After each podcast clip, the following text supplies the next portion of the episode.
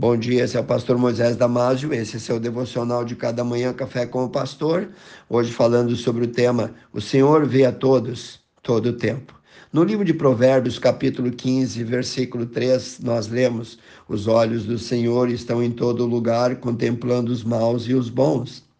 O que as Escrituras nos dizem aqui é que em qualquer lugar que estejamos, independentemente do que estivermos fazendo, o Senhor está nos vendo. Sim, Ele é onipresente. Se formos justos, retos, seremos vistos pelo Senhor para sermos devidamente recompensados por Ele. Mas se agirmos de forma tola, de forma ímpia, de forma pecaminosa, também seremos vistos e certamente teremos a justa retribuição.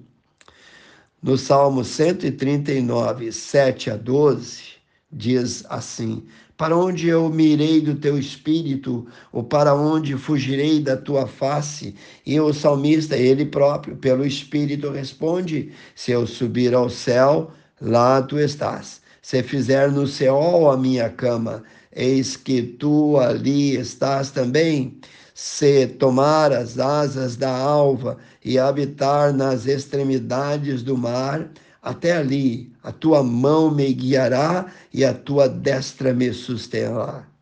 Logo o salmista acrescenta: as trevas e a luz são para ti a mesma coisa. Agora, existe um aspecto que torna este olhar de Deus ainda mais extraordinário. O fato de o Senhor não nos enxergar somente em 360 graus. Ele nos vê de perto e de longe, mas também nos vê no mais íntimo, ele nos vê por dentro. 1 Samuel 16, 7 diz: Porque o Senhor não vê como o homem vê, pois o homem vê o que está diante dos seus olhos, tem uma visão limitada, porém o Senhor olha para o coração. Não é necessário que lhe contemos nada do que ele já sabia. Não havendo ainda palavra alguma na minha boca, eis que logo Senhor tudo conhece. Está lá em Salmos 139, 4.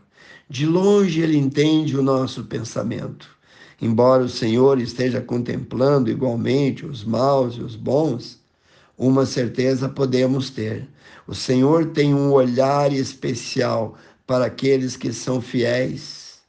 Diz os Salmos 34, 15: Os olhos do Senhor estão sobre os justos e os seus ouvidos atentos ao seu clamor devemos entender que em todo tempo os olhos do Senhor estará sobre nós, tanto para nos guardar, tanto quanto para nos corrigir, para julgar as nossas obras. Os olhos do Senhor citados nesse versículo significam a presença de Deus que está em todo lugar, não importa onde. Isso inclui pensamentos no coração, tudo que acontece com a gente ou que planejamos contra o nosso próximo, visivelmente ou às escondidas, ele sabe. Tudo que fazemos, ou tudo que sentimos e pensamos, ele também sabe. Olha, os nossos atos são livres. Nós temos o livre arbítrio. Porém, observados por ele todo o tempo, 24 horas por dia. Deus não dormita, diz a Bíblia.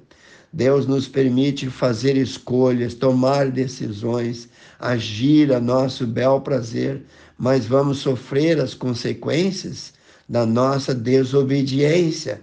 O mal que foi feito contra nós ou praticado por nós já tem uma colheita agendada.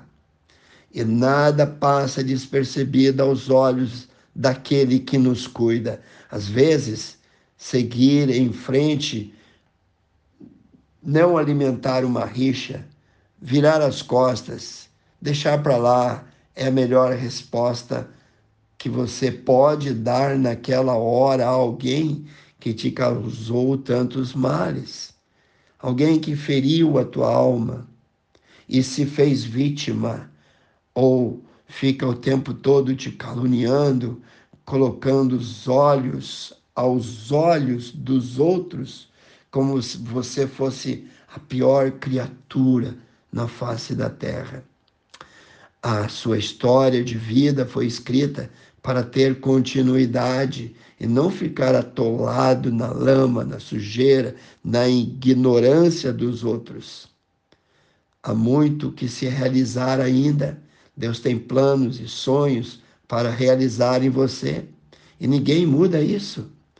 Há novos alvos, metas, novos horizontes e vida que se segue. Na maioria das vezes, ignorar a sujeira dos outros são mais eficazes do que tentar reformar o que necessariamente é preciso ser destruído e esquecido. Cada um colherá exatamente o que plantou no solo da sua existência. Gálatas 6,7 diz: Não erreis. Deus não se deixa escarnecer, porque tudo que o homem semear, isso também ceifará. Então, faça a sua existência aqui, o tempo determinado por Deus para ti, da melhor forma, da santa maneira, da melhor forma possível. Deus quer estar ao teu lado, Deus quer fortalecer os teus sonhos e quer andar contigo todo o tempo. Que Deus te abençoe. Quero orar contigo, precioso Deus eterno Pai. Abençoe cada um que ouviu esse devocional.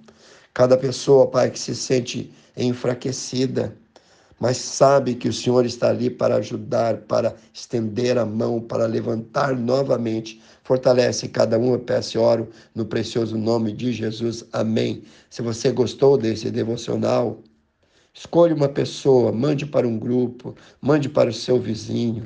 E eu te vejo no próximo Café com o Pastor.